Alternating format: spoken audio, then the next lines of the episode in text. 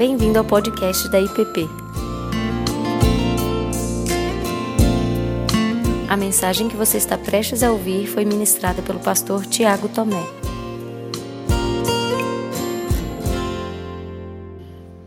Amém. Nós iniciamos hoje uma sequência de três mensagens, de três novas mensagens, olhando para o livro de Esdras Neemias. E nós vamos caminhar debaixo de um tema do retorno, do retorno do povo do exílio, que é descrito ali. E há dois domingos atrás o presbítero Caio nos presenteou, ele passeou com a gente um pouquinho nessa, nesses dois livros, olhando para o livro de Esdras, que conta a história desse retorno do povo de Deus do exílio da Babilônia para Jerusalém.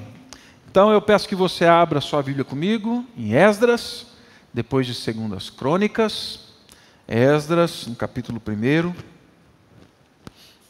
Esdras, capítulo 1. No verso 1 ao verso 5, algo muito interessante aqui no livro de Esdras e Neemias. E, eu estou falando Esdras Neemias porque originalmente é, eles formam um único livro. Né? Então, depois, na formação do cano, eles foram divididos, mas eles formam um único livro no original. E só uma curiosidade, né? Ah, quando nós olhamos para a história do exílio babilônico, nós temos o exílio começando em três levas. Ah, o povo é levado de Jerusalém para a Babilônia. E agora no livro de Esdras nós temos três outros movimentos. São três levas onde Deus, por misericórdia, graça, leva o povo de volta para Jerusalém e vai guiando o povo é, nesse caminho. Então é algo muito interessante. Se você tiver curiosidade, pesquise, leia. O livro de Esdras é um livro fantástico, muito, muito bacana. Esdras 1, o verso 1 ao verso 5, diz assim: No primeiro ano de Ciro, rei da Pérsia, para que se cumprisse a palavra do Senhor por boca de Jeremias, despertou o Senhor o espírito de Ciro, rei da Pérsia, o qual fez passar pregão por todo o seu reino, como também por escrito, dizendo: Assim diz Ciro, rei da Pérsia: O Senhor, Deus dos céus, me deu todos os reinos da terra e me encarregou de lhe edificar uma casa em Jerusalém de Judá. Quem dentre vós é de todo o seu povo, seja o seu Deus com ele, e suba a Jerusalém de Judá, e edifique a casa do Senhor, Deus de Israel. Ele é o Deus que habita em Jerusalém. Todo aquele que restar em alguns lugares em que habita, os homens desse lugar o ajudarão com prata, ouro, bens e gado, afora as dádivas voluntárias para a casa de Deus, a qual está em Jerusalém. Então se levantaram os cabeças de família de Judá e de Benjamim, e os sacerdotes e os levitas, com todos aqueles cujo espírito de Deus despertou, para subirem a edificar a casa do Senhor, a qual está em Jerusalém. Palavra de Deus. Pai Santo, nós estamos diante da tua palavra e o teu Espírito, que está sobre toda a história, clamamos para que o teu Espírito nos guie, que o Senhor fale conosco e que as palavras do lábio, que o meditar do nosso coração sejam agradáveis diante do Senhor, rocha da tua igreja, redentor do teu povo. Amém. Amém. Amém. Dentre os escritores, os autores é, brasileiros, eu confesso para vocês que eu gosto muito de um deles. Gosto de alguns, mas um deles me chama muita atenção, que é o Ariano Suassuna. Ariano Vilar Suassuna, né, um paraibano, faleceu em 2014. E o Suassuna sempre me chamou muita atenção, primeiro pelo humor dele, né? pela facilidade que ele tem com, com as palavras, o jeito de falar, a criatividade. Me chama muita atenção pela a doçura e a acidez que às vezes você encontra nas palavras do Ariano Suassuna e que passam desapercebido, aquilo dá um toque diferente, aquilo assim sempre me encantou na forma dele dele escrever e contar e produzir, né? Mas há alguns anos atrás eu eu me deparei com uma frase dele. E essa frase, eu creio que ela poderia ser endereçada. É, o remetente dela poderia ser não só para uma pessoa ou para outra, ela poderia ser para a situação, para o momento em que nós estamos vivendo. E diz assim: o otimista é um tolo, o pessimista é um, pessimista é um chato. Bom mesmo é ser um realista esperançoso. O otimista é um tolo, o pessimista é um chato, bom mesmo é ser um realista esperançoso. Bom, eu não sei como você ouve essa frase, pode, pode tirar ela daí da, da tela, valeu. Eu não sei como você ouve essa frase, né? Tem gente que, conversando com algumas pessoas, já me falaram assim: é, na verdade, na verdade, ele é escorregadio aí, né? ele é um isentão. Para não correr o risco de errar ou acertar, ele fica nessa de ah, um, um realista esperançoso. Mas eu, há tempos, oro a Deus, eu clamo para que, em sabedoria, para que eu possa ser um, um realista esperançoso. Para que o povo de Deus seja um povo que caminhe nessa realidade, em realidade e esperança. É muito fácil diante do cenário que nos assombra, muitas vezes nós ignoramos os fatos, a realidade e nós vivemos como tolos. A Bíblia fala de tolo no livro de Provérbios como aquele que é louco, que não consegue avaliar as circunstâncias e as situações. E no cenário que nós vemos, podemos cair nesse risco. Um otimismo tolo. Mas eu também não quero ser tomado pela desesperança, pelo desespero, pela angústia do cenário que nos cerca, gente. Eu não quero. É muito fácil também nós virarmos assim um suco de limão amargo, azedo, colhido lá no jardim da Jezabel, sabe? Aquele do ruim. E tornar uma companhia azeda para as pessoas, para casa, para a família, né? A minha oração tem sido: Deus, me ajude a ver a realidade, a caminhar pela realidade, mas nessa realidade ser tomado de uma esperança sábia, de uma esperança certa, dessa esperança que é própria daqueles que são filhos de Deus. Essa esperança que é própria daquele que é habitado pelo Espírito Santo. Eu acredito, tá? Eu creio que esse era o espírito, essa era a disposição daqueles que em 537, 538 anos de Cristo, que saíram da Babilônia e agora vão subindo para Jerusalém. Eram pessoas realistas e esperançosas. Eles viveram 70 anos no cativeiro babilônico. Eles voltam para Jerusalém eles são realistas e esperançosos porque eles sabem que as circunstâncias não são tão fáceis, mas eles não permitem que a realidade sufoque a esperança e nem que a esperança dê aquela maquiada na realidade para que a gente evite ela. Eles sobem sabendo que apesar de um decreto imperial, Ciro fala assim: pode voltar, gente. Está aberto. Inclusive, vocês vão ter incentivo. Eles sabem que a volta, as circunstâncias que os cercavam não eram das mais promissoras. Não eram. E dentro dessas circunstâncias, dois fatos, eles são marcantes. É, é assim, não precisa de muito esforço para entender a dificuldade da circunstância. Quando Ciro, movido pela mão de Deus, permite que eles voltem, a primeira coisa é, eles vão ter que encarar uma viagem longa, dura, difícil. O trecho que eles vão percorrer a pé, na caminhada, pelo menos olhando dentro do mapa, nós vamos calcular aí cerca de 1.500 a 1.600 quilômetros. É como sair daqui de Brasília e ir para Salvador a pé. É como sair de Brasília e ir para Teresina a pé. É como sair de Brasília e passar um pouquinho, 100 quilômetros para baixo de Curitiba a pé.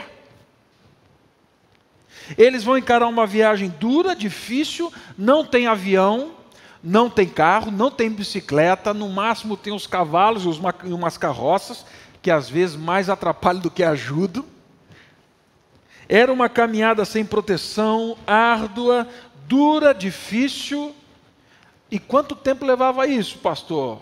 Se você olhar para Esdras 7, que é a segunda leva do povo descendo, indo para Jerusalém, subindo, é, nós vamos ver que eles levaram cerca de três meses e meio a quatro meses de caminhada. Nessa primeira leva foram 50 mil pessoas. Ou seja, foi mais, deve ter sido um pouco mais devagar. A caminhada foi longa. Você estaria disposto a fazer isso? Você está disposto hoje a fazer uma caminhadinha dessa? encarar uns 1.500 quilômetros assim, levando tudo que você tem na sua casa, ou pelo menos assim, leva o essencial. Você ajustar as coisas ali e fala: Não, eu vou levar o essencial e agora a gente vai sair na caminhada aqui. Esse era o cenário, e o cenário se torna muito instável, por quê? Na Babilônia, eles já gozavam de certa estabilidade. Na Babilônia, eles já tinham um certo conforto. Não era tão simples assim, gente, sair da Babilônia e ir para Jerusalém. Algumas famílias, para alguns, envolvia abandonar estabilidade, segurança, o conforto do novo lar na Babilônia. Não é porque eles eram exilados lá que eles não desenvolveram relacionamentos, rotina de vida, não criaram casa, gado, um jeito de viver, constituíram famílias, amizades. Alguns já olharam ali e falaram: Poxa vida, 70 anos, dá para fazer um carnezinho da Caixa Econômica Federal, da Babilônia. Vamos pagar a casa. Alguns deles estavam falando assim: estou acabando de pagar. O BNH, né, o antigo. Estou acabando de pagar esse negócio. E voltar para Jerusalém era voltar para uma cidade que não tinha nada era voltar para um cenário devastado. Era uma cidade sem defesa, sem riqueza. Era uma cidade sem meios de subsistência. Era uma cidade que estava em ruínas. E mais, os povos vizinhos, justamente para não permitir que Jerusalém erguesse, se erguesse, eles dão um jeito de oprimir, de massacrar quem está ali. A pergunta é: por que eu vou voltar? Por que retornar? Por que seguir para Jerusalém de novo? Por que sair dessa terra que de alguma maneira eu já fiquei aqui por 40, 50 anos? Eu construí a minha vidinha aqui. Qual era a paixão qual era a força que movia esse povo a falar assim: a gente vai encarar uma caminhada de 1.500 quilômetros, nós vamos encarar uma cidade em ruínas, nós vamos encarar o retorno. Eu acredito que nesse verso, no verso 1 e no verso 5, nós encontramos a resposta. Não quer dizer que ela é só uma resposta, porque nós estamos falando aqui de um contexto de aliança. Mas no texto fica muito claro. Eles voltam porque eles confiam na palavra de Deus. Eles voltam porque eles confiam na palavra do Deus da aliança. Embora houvesse um decreto de Ciro, como eu disse, o povo volta, porque eles percebem a palavra de Deus sendo cumprida naquele decreto, naquela palavra de retorno. Para além das circunstâncias, o que eles veem é Deus se movendo na história. Por isso, eles estão esperançosos. Por isso, eles olham para o cenário e falam assim: é difícil, mas a gente volta. Porque quem nos comanda, quem nos guia, quem nos leva é essa palavra de Deus. O verso 1 diz assim: No primeiro ano de Ciro, rei da Pérsia, para que se cumprisse a palavra do Senhor por boca de Jeremias. Deus havia dito, por meio de Jeremias, que o povo voltaria. Jeremias, no capítulo 25, no verso 12 e 13, antes do povo ir, às vésperas do povo ir ser cativo para a Babilônia, Jeremias diz assim da parte de Deus: Acontecerá, porém, que quando se cumprirem os 70 anos, e antes ele vem falando porque eles foram para a Babilônia. Mas depois de completarem os 70 anos, castigarei a iniquidade da Babilônia, do rei da Babilônia e dessa nação, diz o Senhor, como também da terra dos caldeus. Farei deles ruínas perpétuas, farei com que farei com que se cumpram aquela, naquela terra todas as minhas ameaças Jeremias continua falando disso, e lá no capítulo 30 ele vai dizer assim no verso 1 ao verso 3: Assim fala o Senhor, o Deus de Israel, escreve no livro todas as palavras que eu disse. Pois eis que vem dias, depois desses 70 anos, Diz o Senhor, em que mudarei a sorte do meu povo, de Israel e de Judá, diz o Senhor. Falosei voltar para a terra que dei aos seus pais, e eles a possuirão. Verso 10: Não temas, pois, servo meu, Jacó, diz o Senhor, nem te espantes, ó Israel, pois eis que te livrarei das terras de longe, da tua descendência, da terra do exílio. Jacó voltará, ficará tranquilo e sossego capítulo 31, Jeremias volta a reiterar a palavra de Deus, dizendo assim: De longe eu vou te chamar, com amor eterno te amei, por isso, com benignidade eu te atrairei. Eles se lembram da palavra de Deus, eles confiam na palavra de Deus, porque diante do cenário eles não têm outra coisa a se apegar senão a palavra do Deus da aliança. E aquilo que Jeremias diz aqui, eu os atrairei, é o que acontece no capítulo, no verso 5. Deus move os corações. Os corações que estão tomados, estão esperançosos, estão atentos à palavra. Deus move esses corações e eles respondem. Deus fala: vai chegar o dia em que vocês vão voltar. A Babilônia maltratou. O tempo na Babilônia sufocou o povo. Mas a palavra de Deus não foi sufocada. Deus não morreu com a experiência humana do exílio. Deus continuou sendo Deus. E Deus é um Deus de aliança. Deus não é homem para mentir. Embora eles tivessem passado por um tempo duro no exílio, e não foi uma fatalidade, foi porque eles decididamente quebraram a aliança com Deus. Eles não duvidaram do caráter de Deus. Eles permaneceram. Fosse na disciplina, quando Deus falou assim: vocês vão para a Babilônia. Fosse agora no resgate, Deus dizendo assim: venham, eu estou trazendo vocês. Eles confiam na palavra de Deus, porque, como nós cantamos, Deus é fiel. Ele não abandona o povo dele. Deus é fiel à palavra dele. Deus é fiel. Eu confesso para vocês que, dentre muitas dessas palavras que nós temos nas Escrituras de Deus, dizendo a mim, dizendo a você, sobre quem Ele é, sobre o caráter dele, duas dessas palavras me. Ela, elas me envolvem. Vira e mexe, eu me sinto rodeado por elas. A primeira delas, em Mateus, finalzinho do Evangelho, diz assim: Jesus, eis que estou convosco todos os dias até a consumação dos séculos. Eis que estou convosco todos os dias até a consumação dos séculos. Isso é uma palavra da aliança.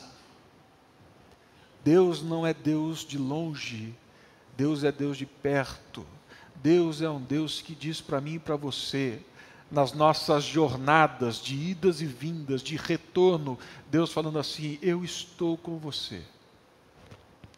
A segunda palavra que me acompanha está lá em Romanos 8, finalzinho do capítulo, que diz assim: Nada poderá nos separar do amor de Deus que está em Cristo Jesus, o nosso Senhor.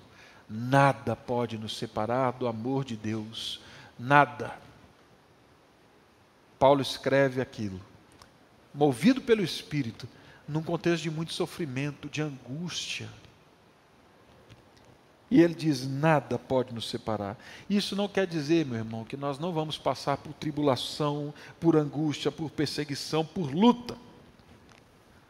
O fato é, Deus disse a mim e a você, ainda que o cenário lá na frente não seja o melhor, Deus disse assim: Eu estou com vocês, eu não me esqueci de vocês, vocês são meu povo, eu sou Deus de vocês, eu estou com vocês todos os dias, nada pode separar de vocês, separar vocês da minha realidade, da minha presença. Nada nem as longas jornadas. Nada. Anos atrás, eu li o relato de um, de um missionário. Um missionário trabalhava na Mongólia e ali discipulando jovens e adolescentes, ele foi ensinando partes da Bíblia e ele diz naquele relato que ele ensinou o Salmo 23 para um grupo dos seus é, discipulandos a decorarem o Salmo 23 segurando com a mão direita os dedos da mão esquerda. Então, versículo por versículo, e o versículo 6 você segurava a mão toda. E nesse relato ele dizia que os jovens aprenderam, mas ele começou a sentir falta de um dos jovens que vinha de uma região um pouco mais distante, nessas, nesses encontros de discipulado, de conversa, de aprendizado da Bíblia. E aí então ele foi atrás desse jovem, e quando ele foi atrás desse jovem, ele soube que a família também estava à procura. Bem, passado alguns dias, e era inverno, eles encontraram esse jovem. E esse jovem estava caído numa fenda, uma, uma rocha grande. Esse jovem, provavelmente, pela situação em que foi encontrado, congelado. Ele estava atrás de uma ovelha, estava perdida. Mas aquele missionário escreveu que a surpresa grande dele foi que quando resgataram aquele jovem daquela situação, morto, ele segurava com a mão direita o quarto dedo da mão esquerda. O Senhor é meu pastor e nada me faltará. Ele me faz repousar em pastos verdejantes, leva-me para junto das águas de descanso. Refrigera minha alma, guia-me pelas veredas da justiça por amor do seu nome. Ainda que eu ande pelo vale da sombra da morte, não temerei mal nenhum. Por quê? Tu estás comigo. Tu estás comigo. O teu bordão e o teu cajado me consolam. Depois de ler esse relato, eu fiquei pensando: que confiança. Que oração foi aquela? No meio de, talvez, não a ida, mas de um retorno, uma situação inesperada, uma fenda. E a única coisa que ele tinha era a certeza da palavra de Deus: Tu estás comigo, tu estás comigo. Não são poucos os desafios, não são poucas as circunstâncias em que eu e você vamos viver, vamos passar nos caminhos de ida, de retorno, na nossa caminhada, dias frios, dias sombrios, dias duros, em que a única coisa que nós teremos será a palavra de Deus, e a única certeza que nós teremos é essa, de que tu estás comigo, assim como ele estava com o povo que não tinha nada de garantia no retorno. Não permita, meu irmão, que as provações, que os sinais da ruína, roubem de você a confiança e a certeza de que Deus é contigo por onde quer que você for. Não permita que as noites frias roubem de você a certeza de que Ele está contigo. Não permita. Guarde o seu coração nesse que é refúgio e fortaleza. Seja na bonança, seja no dia mau, Deus é fiel. Deus não deixou de ser Deus e a palavra de Deus não morreu. Com a Covid, a palavra de Deus não morreu em meio às adversidades da vida. A palavra de Deus não morreu e ele não deixou de ser Deus presente, Deus conosco. O amor dele não separa, nada nos separa desse amor dele. Aquele povo era realista e esperançoso, porque a esperança deles estava na palavra. A realidade era dura, mas a esperança estava na palavra de Deus. Ele disse que nos traria de volta e ele nos trazendo de volta. Ele é fiel. Eu os trarei, eu os farei nação, eu os farei habitar, porque eu nunca os abandonei. Assim que a confiança na palavra de Deus, no Deus que te chamou por meio da aliança, no sangue de Cristo, que ela te faça caminhar, viver, testemunhar, andar nessa vida como um realista esperançoso. O final não está na palavra do Ciro. O final não está na palavra do povo que está pressionando o centro de Jerusalém. O final da história está na palavra de Deus. E Ele é fiel. Assim, ouça, ouça Ouça Deus dizendo: Eu sou o Deus de vocês e vocês são meu povo. Eu estou com vocês todos os dias, até a consumação dos séculos. E saiba que nada, meu irmão, nada, nada pode te separar do amor de Deus que está em Cristo Jesus, o nosso Senhor. Viva como um realista esperançoso, porque a palavra de Deus, o próprio Deus é contigo. Fique firme nisso. Guarde isso. Caminhe indo, voltando, indo ou retornando, com essa única certeza. Porque ela é a única realidade para a nossa vida, para a nossa história. Vamos orar.